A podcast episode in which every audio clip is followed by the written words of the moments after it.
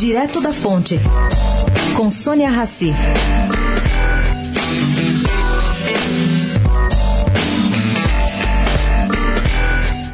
O ex-ministro Guilherme Afif vai ser assessor especial de Paulo Guedes no Ministério da Economia. Ele aceitou o convite do futuro ministro. Ele me disse que tem ajudado a montar o programa e que ele vai tentar unir forças para implantar no país um projeto liberal.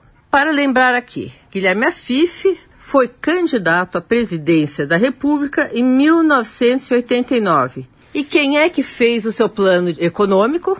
Paulo Guedes. Bom, portanto, o programa que Guedes fez para Jair Bolsonaro não é o primeiro, mas certamente é o maior e mais amplo. Sônia Raci, direto da fonte para a Rádio Eldorado.